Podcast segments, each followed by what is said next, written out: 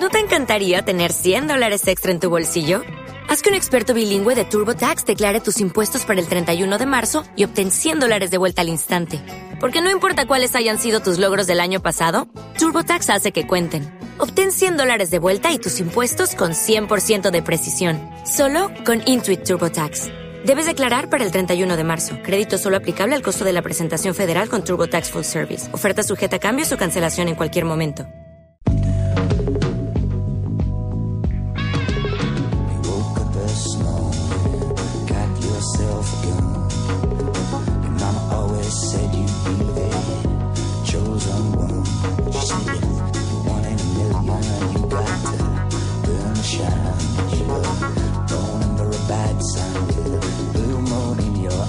Hola a todos y bienvenidos a Fuera de Series Review, programa que retomamos para analizar, ya sabéis, siempre para destripar esa serie que, hemos visto y que nos ha gustado y que nos apetece comentar. Hoy vamos a comentar La Casa de las Miniaturas, último gran estreno de filming en su catálogo, la serie de la ABC. Y para ello tenemos a Marina Such, redactora de Fuera de Series. ¿Qué tal, Marina? ¿Cómo estás? Buenas, Francis, ¿qué tal? Pues aquí estamos y también nos acompaña, como no, Juan Alonce, nuestro crítico de series británicas de cabecera y también de filming ya establecido. Juan, ¿qué tal? Pues aquí con té y pastas. Vamos a hablar de La Casa de las Miniaturas, como comentábamos, el eh, último estreno de filming, gran producción de la BBC que estrenó las pasadas Navidades, que adapta la novela homónima de Jesse Barton. Está dirigida, además, por el español Guillem Morales, director de la película Los Ojos de Julia y protagonizada por una enorme actriz que se llama Anya Taylor-Joy. Eh, la serie la tenéis disponible en filming desde el martes 13 de febrero. Y antes de empezar y, entrar ya en los spoilers y sacar el cuchillo para destripar la serie, Marina, ¿qué te ha parecido a ti esta La Casa de las Miniaturas? Em, pues la verdad es que me ha sorprendido gratamente, me ha sorprendido sobre todo al final. Em, hay que decir que en filming tienen tres episodios de una hora, eh, que según Guillem Morales es como ellos concibieron la serie inicialmente, pero en la BBC se emitió dividida, eran dos capítulos de una hora y media cada uno. Em, y me da la sensación de que sé por qué la BBC la emitió así, porque eh, la sorpresa grata de la serie te la llevas al final, cuando te das cuenta de lo que te han estado contando hasta ese momento, de mm, los secretos que se están guardando en esa casa del Ámsterdam del siglo XVII, al que, a la que llega esta, esta chica pues eh, un poco inocente, ingenua, que no sabe muy bien dónde se va a meter. Y cuando llegas al final, Em, te das cuenta de que has visto una serie de época un poco distinta, no por la manera en la que está rodada, sino por los temas que toca. Y yo creo que eso le da un, le da un punto a su favor, la verdad. No creo que sea de lo mejor que, vayamos a ver este año, pero me parece que es una cosa muy digna y que está muy bien hecha.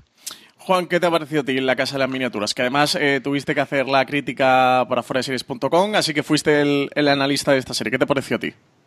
A mí me gustó bastante. Es decir, eh, bueno, yo había leído el libro eh, hace unos dos años y medio aproximadamente, porque el libro Jesse Barton fue, bueno, fue todo un acontecimiento en Inglaterra en el 2014. De hecho, creo recordar que vendió unos 100.000 ejemplares en, seis o ocho meses, algo así. Es decir, fue un, fue un bombazo. Entonces, a mí sí que me llegó el eco del libro en su momento y lo leí. Cuando eh, salió, cuando vi en BBC el estreno, anunciaban el estreno de la, de la serie, bueno, pues, pues estaba ya decantado por verla, ¿no? Luego ya hablamos de hacer la crítica y bueno, pues más encantado aún. A mí la serie, como decía Marina, eh, no va a ser la mejor serie ni las mejores series del 2018, estoy convencido de ello, pero es una serie que a mí me ha sorprendido gratamente los temas que aborda, como decía Marina y como decíamos en la crítica en fuera de series, son temas universales y temas atemporales, es decir, han estado ahí y siguen estando ahí, desgraciadamente, no, hemos evolucionado al respecto. Pero a mí lo que me sorprende es, primero, la producción es espectacular y sobre todo que están enmarcados en una época muy complicada de ver en cualquier producción audiovisual, es decir, la Amsterdam de finales del 17 no es un marco que se dé habitualmente en las producciones y cómo aborda, al margen de la historia en sí, cómo aborda los temas y cómo los plantea. Y además, sobre todo, pues está contado por una mujer y las protagonistas principales son mujeres. A mí eso me gusta mucho. Sí, eh, yo quizás la cosa que también más me sorprendió ver eh, viendo la serie es que este tipo de producciones, estos dramas históricos, no suelen ir a tocar los temas que se va a la casa de las miniaturas. Esos temas se suelen reservar para otro tipo de, de dramas y aquí sí que le han metido la, e, esa carga y quizás, no sé si es spoiler comentarlo, así que, que lo vamos a guardar para la parte eh, con spoiler, pero para quien no haya visto La Casa de las Miniaturas, si le apetece, si se anima a verla, yo creo que quizás es el aspecto más interesante. Sé que me estáis comentando que sí que tiene varios debates sociales muy interesantes que no estamos acostumbrados a ver. La producción es fantástica, la producción de, de esa Amsterdam del siglo XVII es maravillosa y luego el reparto está muy bien, ¿no? Un reparto coral tipo británico, ella, Anya Taylor-Joy como estrella absoluta ya está genial, pero también Romola Garay o, Alex Hassel, el actor que interpreta a este Johannes Brandt, que, es el, el marido, y también eh, ese aura, esa atmósfera tan inquietante que va construyendo la serie poco a poco, ese tinte eh, misterioso que yo no sé a vosotros, pero me ha dejado dos o tres días siguiente después de haberlo terminado dándole vueltas y rumiando. Esa obra inquietante con, toda la trama relacionada con, con, esa miniaturista. Eh, yo no sé si esto le ha pasado a Juan o os ha pasado a vosotros, pero eh, viendo la manera, porque al final la serie está toda contada como si fuera un thriller realmente. Eh, y a mí lo que me resultaba muy curioso es, ver cómo la manera en la que se componen los planos es como muy de película de terror española de estos últimos años. Es muy de los otros, el orfanato, como que sigue mucho, sigue mucho ese estilo de ser una historia de no sé, suspense, tampoco vamos a poner terror, como de suspense, que hay secretos y tal, y que los planos te van dejando, no va forzando que, sal, que aparezcan de repente los secretos, ¿no? Como que te lo va dejando aprender, bueno, yo te pongo aquí este plano, te enseño esto, y ya el plano, solamente por las cosas que están en el plano y lo que deja fuera, tú ya te estás haciendo una composición de lugar de, de por dónde va el tema. A mí eso me resulta muy curioso, ¿no? Sabí luego, sabiendo que Guillem Morales lo que le, lo que es, por lo que es más conocido es por Los Ojos de Julia, que es una película de este estilo, pues eh, ahí me resulta curioso, pero no sé si es una cosa mía o vosotros os habéis dado cuenta de esto también. Sí, él te, invita a que tú a que tú imagines aquello que, te plantea que tú te imagines y luego veremos si realmente lo que imaginas eh, ha lugar o no ha lugar, ¿no? Si os fijáis, es como decías, es una, es, una muy inquietante, pero eh, es un poco noir siendo casi todos los planos de día. Sí. Es decir, es, muy curioso cómo consigue ese efecto tan inquietante, no rodando prácticamente. O sea, todos los exteriores, que todos los exteriores son de día, y los interiores están muy bien iluminados. Quizás alguna hay un interior en penumbra, sobre todo cuando está ya solas y tal, pero, pero no, hay, no hay escenas em, de noche, por un lado, en exteriores, y tampoco hay escenas de esas de que, te inquieten sobre, o sea, perdona, que, que sean inquietantes a priori sobremanera eh, en interiores. Es decir, hay, hay luz, eh, puede haber algunas, digo, insisto, algunas escenas de hay luz, pero no hay oscuridad, no hay no hay ese punto de suspense barra terror, ¿no? Como decías bien, es súper conocido por, por, los ojos de Julia, y sin embargo te traslada esa inquietud y esa, ese malestar, por así decirlo, en ese tono, como bien decías, de thriller, siendo planos muy bien iluminados. Y eso a mí me llamó muchísimo la atención. Eso para mí es un efecto muy difícil de conseguir a la de rodar y, y que te traslada, insisto, esa, ese malestar, ¿no? esa inquietud, esa ansiedad por saber qué hay detrás ¿no? de, ese, de, ese, de, esos, de, esos, paquetes que le, que, le, que, le, envía el miniaturista a la protagonista, ¿no? a, a Petron Labran. Sí. Eh, antes de entrar en la parte con spoiler, Marina, ¿tú recomiendas a todos nuestros oyentes que vean la Casa de las Miniaturas? Yo sí. Yo, además, son solo tres episodios, se ve muy bien. Eh, y yo creo que merece, merece mucho la pena por todo lo que estaba comentando antes Juan, que es verdad, que consigue transmitir como cierta sensación de, como no sé si de opresión, pero cierta sensación de eso, como cierto malestar, cierta inquietud, sin que haya un solo plano exterior de noche que eso es un poco como la opresión de las ventanas abiertas, esto ya lo podemos comentar luego cuando, cuando empecemos a hablar con spoilers, pero yo creo que sí, sobre todo porque eh, dentro del drama de época, que parece que ya está todo hecho, pues la Casa de las Miniaturas aporta un granito de arena un poco, un poco diferente. Juan, ¿tú recomiendas esta La Casa de las Miniaturas?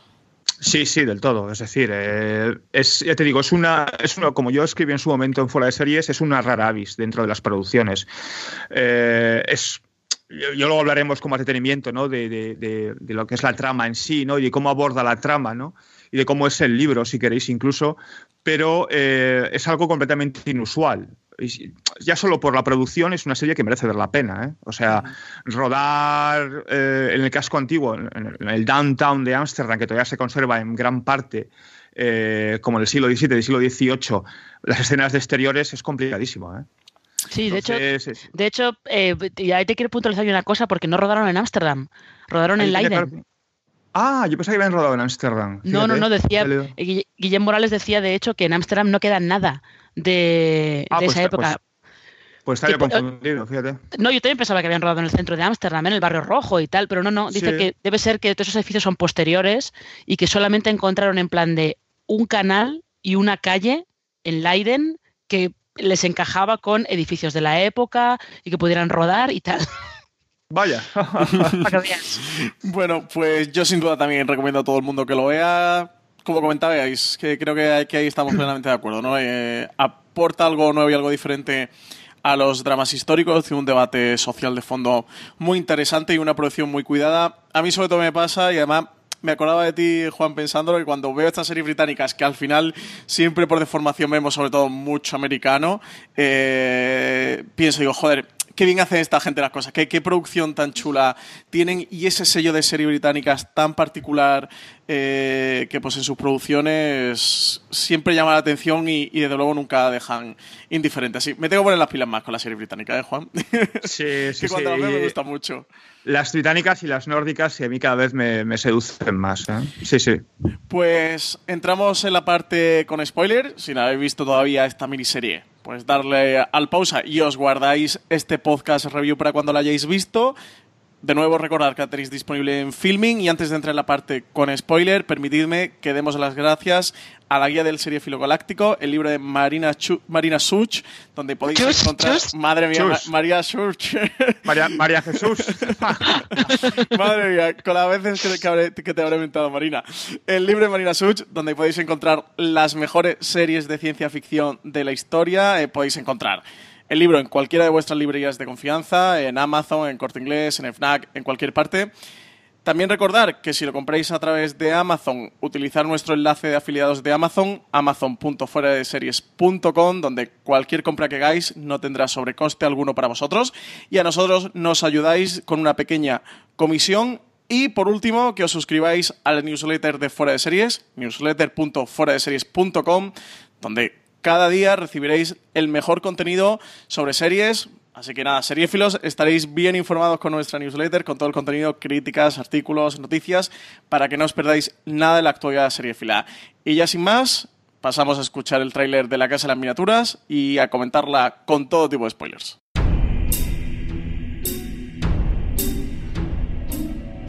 ¿Pero qué es? Una casa. Su casa. Esta casa.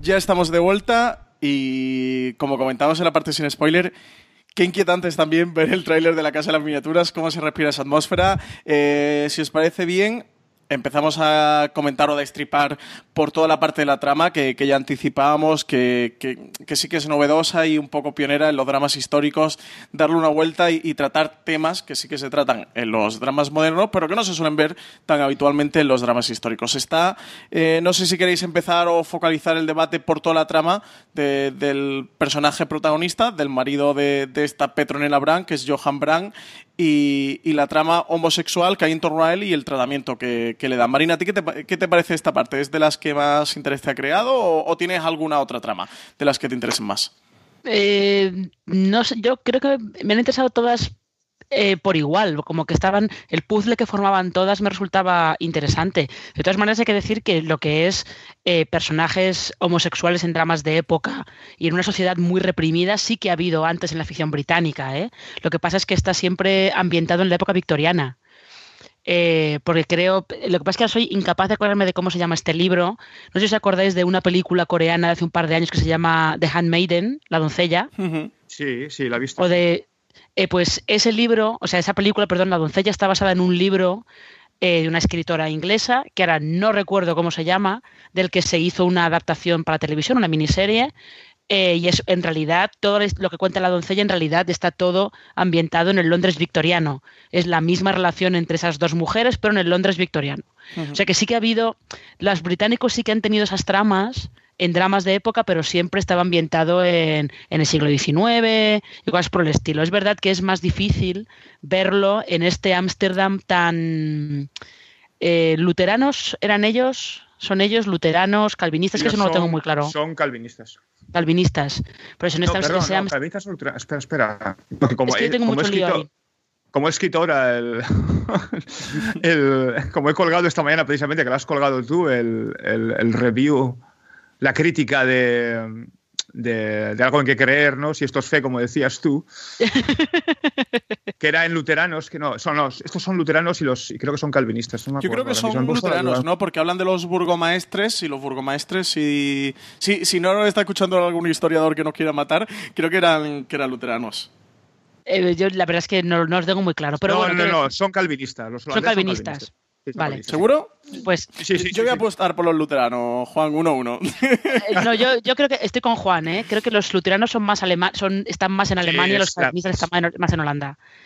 Em, pero sí es el ambiente este opresor calvinista en el siglo XVII, en Ámsterdam, que es a mí lo que es muy interesante es ese contraste entre una ciudad eh, muy rica a donde llegaban eh, llegaban barcos de, de, todo el mundo, llegaban eh, especias y materiales o materia prima, llegaba de todo el mundo. Y sin embargo, una ciudad que eh, socialmente estaba muy cerrada en sí misma. Una ciudad muy represora, religiosamente muy represora. La sociedad te marcaba unos, unos roles muy estrechos y no podías salirte de ahí o enseguida te decían que eras una desgracia y tal, y en la que al final todo se mueve por el dinero, porque incluso la gente que va diciendo que es más como más piadosa y más tal, les pagas una buena cantidad de dinero y hacen un poco lo de Groucho Marx, ¿no? De estos son mis principios, pero si no le gusta tengo otros. Efectivamente, sí. Sí, sí. Esa parte es, me, gusta muy bien cómo, cómo hilan las dos tramas, la de al final de cómo él sabe que, que todo lo que hay detrás de él es una cruzada de ambición y de poder, de que, de que él, de hecho, uno de los personajes, cuando, cuando lo han ajusticiado y cuando ya ha muerto, eh, lo comenta, ¿no? Sale en pantalla diciendo era el mejor mercader que teníamos en la ciudad, ¿no? Como, como esa mm, esa ambición que alrededor y despierta muchas envidias y al final es su, su condena y realmente más que o por el tema de la homosexualidad al final es la excusa que buscan para el poder condenarlo y, y acabar con su, con su vida pero eh, sobre todo la parte en la que, en la que ella cuando llega a la, a la casa y empieza a destripar un poquito hasta saber eh, por qué realmente se casa con ella, que es para tapar eh, todo, el, todo el tema de su condición sexual. Em, sí, sí, que crea muy bien, ¿no? En esta parte de thriller que comentaba Marina también al principio de ella, en esa búsqueda constante hasta que llega ahí y sobre todo la relación de ellos dos que se establece a partir de ese momento me parece tan bonita eh, y al final como cuaja, como cristaliza, mientras que él está en la, en la prisión y el calabozo y ella va a visitarla. Sí, bueno, yo eh, retomando un poco lo que decía María, también hay que contextualizar, ¿no? Históricamente, está Amsterdam de 1600, creo que la ambienta en 1689, si no recuerdo mal en el libro. Hmm. Hacía unos 40 años aproximadamente que España había dejado de, de dominar, ¿no? Que Holanda se había se había quitado el yugo ¿no? del imperio español con las guerras, con, las, con todo el montón de guerras que hubo al final de la guerra de los 30 años y la guerra sobre todo entre católicos y protestantes. ¿no? Entonces, eh, la iglesia calvinista o la luterana en Alemania, como decíamos antes, calvinista en este caso en Holanda, ejercía un poder eh, brutal porque eh, todavía había mucho católico en el católico era un pozo católico que todavía venía de la época de la dominación española. Entonces, claro, tenía tenía un, una, acicate todavía mayor por el hecho de la independencia. Es decir, al final la religión, en este caso, la religión calvinista, ejercía un poder todavía mucho más desmesurado que el que ejerció en su día la opresión católica a, los Países Bajos, a las provincias de Holanda, Bélgica y tal. Entonces, eso supone una supone un, te digo, acicate mayor, ¿no? Y luego, el problema, al margen de la homosexualidad y tal, que mencionabas tú, eh, el problema que tiene Alex Hassel, el protagonista Alex Hassel, que es el, marido de Pedro Labrán, es que él no está sindicado, él no, está, él no pertenece a ningún gremio. Y eso al final le pasa factura. Y de ahí eh, el problema, el, pasa el siguiente problema de la homosexualidad, que no era el primero. Si os dais cuenta en la historia, la homosexualidad es como, más o menos es sabido o consabido, salvo por Petronella Brandt, pero es consabido por, por el resto de, los protagonistas, tanto protagonistas como secundarios de la historia, pero él empieza a tener el problema realmente cuando a raíz, a raíz de, esa, de esa transacción fallida con el azúcar, mm. y el no estar sindicado en el gremio es cuando realmente cae en desgracia. ¿no? Es decir, es, mm. un poco lo que hablábamos antes. Al final eh, es, el, es, el, dinero. Lo que cuenta es el dinero, independientemente de que seas homosexual o no, pero es la excusa perfecta para poder ajusticiarle. ¿no? Es tal y como lo veo yo, vamos. Sí, sí, sí. Sí, eh, totalmente. ¿Cómo veis la relación de, los dos personajes protagonistas? El de Anya Taylor-Joy con, con Johannes Brand, con ese marido que, que salva de la ruina a su familia, por eso ya decide casarse con ella después de haber muerto su padre y que la familia caiga en desgracia. ¿Cómo ella llega con esa ilusión a la casa, con la, con la ilusión de ese marido? ¿Cómo el marido está de viaje? Parece que no le hace mucho caso. Que le regala esa casa de las miniaturas, que es el casi que el macúfino de, de, de esta miniserie y a partir de ahí se va desenlazando todo hasta que ella descubre, bueno, pues que, su marido realmente es homosexual, el disgusto que ella lleva por, por la relación que, no puede entablar con él y cómo vuelven a empatizar los personajes y sobre todo en el, final de la vida de, de Johannes Brand. Sí, es que al final es un poco, fíjate, es curioso, yo no me había dado cuenta hasta ahora que estabas tú eh, contando eso, como resumiendo un poco la relación entre, entre Nela y Johannes, pero es curioso porque eh, lo que pasa con Petronella es que ella cuando se casa es una niña, no sé si dicen que tiene 18 años o algo por el estilo. sí, sí. O sea, es, una niña que ha vivido eh, con su madre, con sus hermanos, que en realidad no sabe nada de no sabe nada del mundo, porque se casa en plan de él va a cenar un día a su casa y vuelven de allí eh, casados directamente. Entonces ella como que es, es, muy ingenua, no sabe nada. Ella piensa que se va a Ámsterdam, que es rico y que él tiene dinero y que va a ser toda una vida, bueno, fastuosa. De, date cuenta que ella, su mascota es un loro. Sí, sí, sí. sí, directamente, o sea, su mascota es un loro. Entonces a mí lo que me resulta interesante es que eh, Johannes, sí, Johannes tiene su propio arco, pero Johannes está un poco al servicio de, del personaje de Nela, en el sentido de que eh, ella va creciendo y va madurando según todo lo que va pasando en esa casa y todo lo que va descubriendo en esa casa. porque al final es todo como un reto, ¿no? Ella perfectamente, cuando descubre que el marido es homosexual, se puede haber largado, lo puede haber denunciado, haberse pirado, por mucho que le dijeran, no, vas a caer en desgracia. Se podía haber vuelto a, a su pueblo, ¿no? Podía haber pensado que la ofensa a Dios es mucho mayor que que la desgracia social que pueda caer sobre ella. Lo mismo cuando se descubre que Marin, la hermana de Johannes, está embarazada. O sea, al final están todos los personajes al servicio de que ella vaya madurando, de que ella se convierta en una mujer en una mujer independiente, de que ella adquiera su independencia, porque daos cuenta que la última escena de la miniserie es ella sentada en la mesa de Johannes pensando, vale, esto lo puedes hacer, puedes llevar el negocio de, de tu marido. Y eso no me había dado cuenta de eso, de que Johannes está al servicio de Petronella, justo hasta ahora que estaba resumiendo Francis toda la relación. Sí, es que ella tiene un crecimiento brutal a lo largo de la serie, ¿eh? desde que empieza con esa primera escena, Marina, que tú mientas de cómo reciben a Johannes en la casa y, la madre la convence para que se case con él, hasta justo esa última escena, si enlaza esas dos escenas en tres horas que, que transcurren en la miniserie, el crecimiento del personaje y el desarrollo es brutal. Claro, es que ella, pasa de ser, como decía bien Marina, o sea, pasa a ser una, niña de 18 años que va a un. supuestamente le espera un futuro maravilloso, ¿no? Con un hombre conocido, rico, en, la ciudad más importante de los Países Bajos en aquella época, que era Ámsterdam. Y al final de la serie se encuentra sin marido, sola, eh, con una cuñada cuya, con cuya relación no, tiene una relación muy complicada. Eh, su única aliada, general, por lo general, es la, sirvienta de la casa, Cornelia, y se encuentra sola ante el peligro. Es decir, ella es ahora quien tiene que asumir el rol que, asumió en su momento su marido, Johannes Brand. ¿no? Entonces, claro, ese arco argumental es muy bonito. Lo que pasa es que, claro, en el libro es mucho más extenso, como es natural, y en la serie a veces se te antoja un poco corto. Sí, es sí, una yo, se un poco corto. Hmm, en los primeros, en los primeros capítulos, los dos primeros, eh, a veces parece que que falta un poquito más, que le falta un poco más de tiempo para que a ella le dé tiempo a desarrollar, a que la evolución del personaje se desarrolle bien. Eso sí que sí, yo creo que sí que se nota un poco.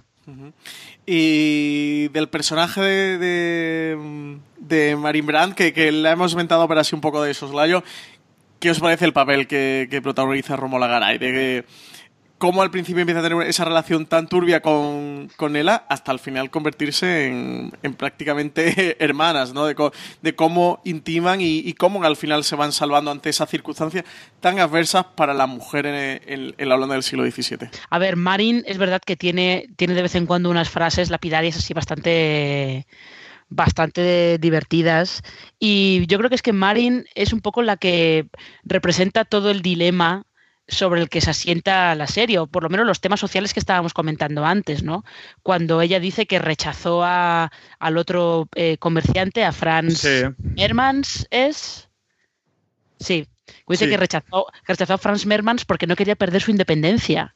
O sea, en realidad, eh, lo que les pasa a, a los personajes de, de la Casa de las Miniaturas es que ellos quieren mantener su independencia, quieren, se- te- quieren seguir teniendo, quieren tener una agencia propia, una voz propia, quieren tomar decisiones de su propia vida, que es lo que pasa con Marin, es lo que pasa con Petronella, es lo que pasa con Otto, con el, el criado negro. Sirviente, criado negro, sí. es, es un poco eso, eso que dice ella de no, yo lo rechacé porque yo no quiero, como si no iba a poder ser yo la dueña de mi propia casa, iba a poder yo manejar mi, mi propia casa y mis propios negocios, es un poco yo creo como la que la piedra sobre la que se asienta se asienta toda la serie. Lo que pasa es que claro, Marin también al final, pues bueno, tiene un poquito es el personaje que tiene que acabar sufriendo también como el destino trágico de al final eh, por mucho que tú quieras eh, llevar tu vida o hacer tomar tus propias decisiones, hay veces que un poco, bueno, la opresión social acaba contigo, ¿no? De alguna manera. Sí, bueno, eh, es un personaje complejo, ¿eh? muy complejo, Sí. porque al final él- él- ella es- representa la albacea de su hermana, ¿no? Es decir, es, es el, es la garantía de su seguridad, porque ella sí que sabe su secreto, ¿no? Y tiene que mantener el- el- el- la casa a flote, sea como sea, ¿no? Entonces, quizás también sea uno de los motivos por los cuales rechaza el matrimonio del comerciante. No lo sé. Pero en cualquier caso, a mí lo que me gusta de ella, de- del personaje de, de, de Marin, es eh, esa capacidad que tiene para bailar entre aguas constantemente, ¿no? Para mantener un equilibrio frágil eh, de la casa. Y lo hace muy bien, francamente bien, me parece muy conseguido. En la novela es mucho más complejo todavía, el, el personaje que interpreta Romuald Garay. Eh, en cuanto a la parte del, misterio que hay en torno al- a, ese miniaturista, ese miniaturista que, que Johannes eh, le dice a, a Nela que, vaya pidiéndole complementos para ir ampliando esa casa que, que le regala y, y toda esa trama de misterio y de thriller en el que van apareciendo cosas extrañas, inquietantes, a mí me deja al final un poco fría la resolución, porque fue una de las cosas que, que te enganchan o que sí que utilizan como recurso para el espectador crearle esa curiosidad y ese interés en, qué está ocurriendo, eh, eh, esa parte eh, un poco sobrenatural o paranormal, y al final tiene una resolución un poco entre dos aguas, ¿no? En la que al final con ella le, le dice que es que, bueno, pues que las cosas se saben y que los rumores y tal, pero cuando ella le, le interroga, sobre todo con lo de la parte del perro, de cómo podía saber pues que el perro iba a terminar asesinado, ¿no? Con esta sangre, pues dice, no, es que escucho cosas, ¿no? Se queda ahí un poco una explicación entre dos aguas, entre lo- los cuchicheos y lo sobrenatural, un poco extraña. Eh, Pero sin embargo a mí me gusta la explicación que dan. Eh, porque sobre todo cuando hay estos misterios así que tienen como un poco de toque sobrenatural o medio, si queréis, eh, mientras el misterio no sabes qué está pasando, no se resuelve, es un misterio que siempre engancha mucho y siempre es muy pintón y, y acaba resultando eh, muy interesante y quieres saber más. Y cuando se resuelve, cualquier explicación te lo tira por tierra, te, lo, te destroza todo el aura de el aura que tenía antes. Entonces, que la explicación de ella sea simplemente es que a veces veo cosas, no sé por qué, pero me llegan esta, estas visiones de repente, que sea solo esa explicación, a mí me parece me parece eh, una decisión bastante vamos, me parece una buena decisión porque no, no rompe lo que sería el encanto de, del misterio, la verdad, Sí, por lo menos lo es así como yo lo veo. Claro, sí, sí, sí. Si de repente ya te hubiera explicado, no, mira, es que resulta que soy una bruja que desciende de no sé dónde y que tengo estas visiones porque las veo en el fuego, como si fuera Melisandre. No, a mí me gusta más esa cosa que dice ella de, no, es que, es que de vez en cuando me llegan visiones y ya está. Es que yo no me lo creería. Si me planteas algo así, rollo bruja, yo no me lo creería. O sea, me, dejaría muy, muy descafeinado. Sin embargo, yo coincido con Marina. Yo coincido que es una resolución eh, moderada, pero que te la crees. O sea, no, no tienes por qué dudarla. Y además es que es eso, cuanto más, si te hubiera generado una explicación muy folclórica, te echa por tierra toda la expectativa que te ha creado durante los, los, las horas de metraje de la serie. ¿no? Y en este caso no lo hace. A mí por lo menos no me dejó, no me dejó, como dices tú, entre los aguas. ¿no? Yo me esperaba algo así, también sabía que había que, acababa así por la, por la novela, pero me esperaba algo así también en la miniserie. Yo, esperaba que al final no lo resolvieran, que, dejaran con la obra de misterio, bueno, libre interpretación, imagino que al final es algo que la gente penaliza mucho, esto de, no me lo puedes no explicar, si, si me, lo, me lo has estado plantando durante la serie, me lo tienes que resolver, y eso creo que al final sería una resolución un poco bueno, inteligente, ¿no? De dejarlo ahí, pero a mí me dejó un poco, sí que me dejó un poco es las aguas es que yo creo que si lo resuelven, si lo resuelven de una manera muy definitiva, también probablemente habrían, habrían sacado la serie del realismo que están intentando darle. Sí, sí. Mm. Entonces, eh, habría tenido más importancia que la miniaturista tiene poderes, por ejemplo, que lo que, lo que realmente les interesa más contar, que es todo ese eh, toda esa opresión social y todo ese como la casa. Es la excusa perfecta. Sí, sí, es la excusa perfecta. Sí, sí, sí, yo coincido con ello. Yo creo que es la excusa perfecta para eh, diseñar un marco, el marco de una foto donde tú vas a plantear lo que realmente quieres plantear, ¿no? que es la opresión social, la opresión de la mujer, la persecución de, la homosexualidad, etcétera, etcétera. ¿no? Sí, sí, para mí es la excusa. Juan, eh, ¿qué cosas han sido las que más te han gustado, ¿Qué más destacas tú de, esta miniserie de la BBC? A mí me apasionan las historias eh, interpretadas por mujeres eso ha pasado siempre, ¿no? Es decir, o sea, creo que la mujer dentro del en, el rol de una mujer me parece que tiene mucho más aristas que un hombre, ¿no? Se le puede sacar mucho más punta, ¿no? Y esta es una historia contada en primera persona por una mujer y cuyos protagonistas, al margen de Alex Hasley, que, que o sea, de Johannes Brand en este caso, que tiene relevancia pero no tanta, para mí el, elenco femenino, las tres, o sea, Anna Taylor-Joy, Romola Garay y Harley Squires, eh, lo hacen muy bien, muy bien. Y te, llevan a la historia a un punto eh, que contada por hombres probablemente no me hubiera gustado. O sea, si solo trasladamos, con sus cambios, lógicamente, a contada un protagonista masculino con un trío, en este caso actoral masculino, no me hubiera llamado la atención. Eso me gusta mucho. Me gusta, y, me, gusta esa, ese, marco tan novedoso, ¿no? Insisto, lo comentábamos al principio ¿no? del podcast, es decir, eh, eh, estamos hablando de, la, Amsterdam de finales del 17 y es una cosa que tú no ves en ninguna producción, o sea, es algo que no se ve, ¿no? Y, en, una recién creada república pues que era un foco cultural importantísimo dentro de la Europa del Norte, un foco comercial importantísimo en Europa del Norte, pero con esa gran contradicción ¿no? del poder, de la arbitrariedad de la religión, los abusos. A mí eso me ha gustado muchísimo y es, creo que ya solo por esos dos motivos merece la pena ver la serie. Marina, ¿qué es lo que destacas tú más de esta La Casa de las Miniaturas? Eh, es que yo estoy de acuerdo eh, completamente con Juan es, es muy interesante ver cómo te, cómo te muestran esa, esa Holanda del 17, que es cierto que es muy raro que, que, la puedas ver reflejada en pantalla, sobre todo que la puedas ver así, reflejada en pantalla, ¿no? que te intente mostrar un poco todas las partes que de cómo estaba formada la sociedad, no todas las partes que la hacían funcionar. Eh, y luego es que el, trío protagonista, el trío de mujeres protagonistas, está muy bien, está muy bien. Y a mí me ha gustado mucho también el toquecito así de misterio que daba la miniaturista. Y luego la relación entre Johannes y, y Petronella, que al final ha sido una relación que ellos han tenido, se han tomado el cuidado de ir, ¿sabes? De que al final al final cuando pasa lo que pasa te quedas un poco con la idea de habrían sido una buena pareja, habrían funcionado como matrimonio muy bien. Es una pena que, no hubieran tenido esa oportunidad. Sí, sí, ese desenlace absolutamente trágico que hay al final, porque además también el personaje de, Marín también fallece eh, y se queda todo desolado con esa nueva esperanza del hijo entre Marín y, Otto, pero desde luego que la, serie acaba. A mí me dejado destrozado, ¿eh? pero, destrozado. pero es una, quizás es un amor más devoto que si hubiera tenido una relación más estándar de matrimonio, ¿no? Es un amor Mm. o una devoción casi a, a- a prueba de todo, ¿no? Porque como tú bien decías antes, Marina, o sea, eh, en un momento dado, cuando ella descubre la homosexualidad de Johannes Brand, de su marido, puede haber dicho, oye, aquí te quedas y yo me vuelvo al pueblo, ¿no? Y, allá tú, ¿no? O, o- o- o lo voy y lo denuncio, ¿no? Y, y al final yo soy la mujer y al final yo me voy a quedar con todo lo que tiene mi marido, ¿no? Sin embargo, hay, una, hay un punto de comprensión, hay un punto de inflexión donde ella comprende lo que está sucediendo, donde comprende a su marido y lo que le pasa y eh, implementa o, o despliega un amor mucho más devoto mm, que quizás en otras circunstancias mucho más estándares, ¿no? O sea, una, una relación de matrimonio más normal, o sea, como cualquier otra, ¿no? Entonces, y es, y es, resco- y es correspondida tanto de él hacia ella como de, la- como de ella hacia él, ¿no? Porque él se deshace por ella. De Mm. hecho, el, el- el- el regalo de la casa, el, regalo de la casa de las miniaturas, las, eh, la- las casas de las miniaturas en aquella época era un, era un, es- era un símbolo de prestigio.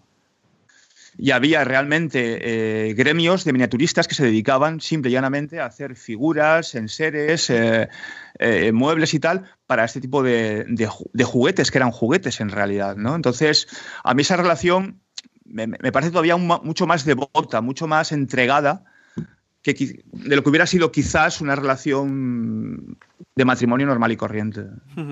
Sí, sí, sí, sí, sin duda es una de las partes ¿no? más interesantes y atractivas de esta miniserie. A mí también me ha gustado mucho. eh, por comentar o destacar algo más, porque también estoy muy de acuerdo con, con lo que vosotros habéis destacado, la parte del, de la ambientación, ya no solo a nivel visual, a nivel visual sino desde el guion, de, de ese carácter opresor de esos luteranos o calvinistas que no sabemos del, de la Holanda del momento, de, de cómo el personaje de Marin está siempre detrás de, de Nela, de abre las cortinas, que, que te vean, el, cu- cuando le dan la habitación que le dan para que todo el mundo desde la calle eh, esté viendo a esa nueva mujer, a esa esposa de, de Johannes, para que todo el mundo te venga claro, todo el mundo sepa lo, lo que está pasando y, y no se den pie a otros rumores. Y esa parte del, de, de la sociedad de aquel momento sí que me parece que está muy bien trasladada a la miniserie y es una de las partes que más me, me pueden llegar a interesar. Pues no sé si tenéis algo más que comentar de la Casa de las Miniaturas, Marina, Juan.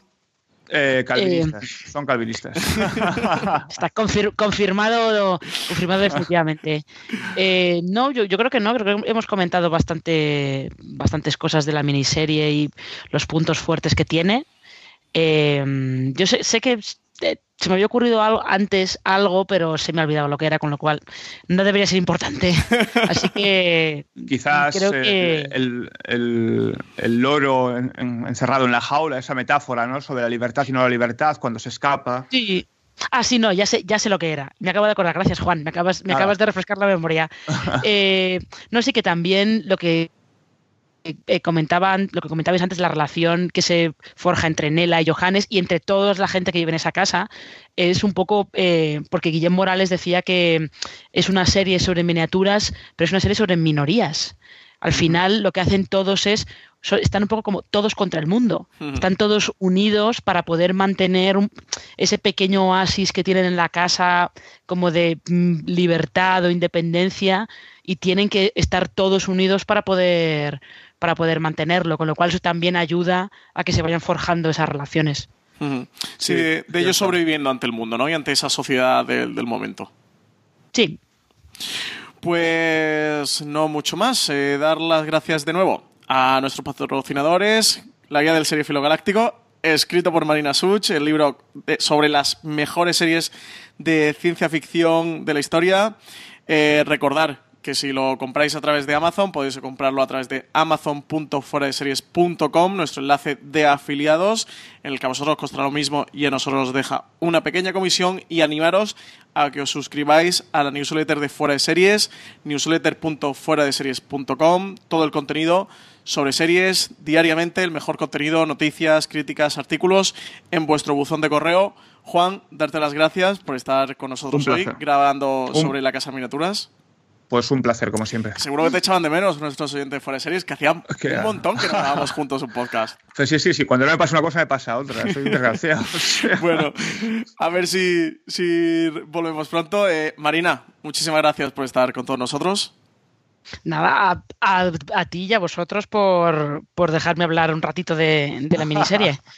y recordar que tenéis más información y artículos en foraseries.com. Tenéis la crítica de Juan Galonce en, la web, la crítica de la, Casa de las Miniaturas. También la entrevista que le hizo Marina a Guillermo Morales, el director de la Casa de las Miniaturas, en ese junket de prensa que hubo en Madrid. Y recordaros también que no, os perdáis ningún episodio de los podcasts de Fuera de Series, que os podéis suscribir en iTunes, en iVoox y en cualquier otra plataforma que utilicéis. Podéis encontrar tanto este podcast como cualquier otro de la cadena de Fuera de Series.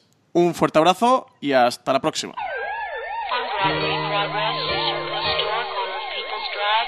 2020.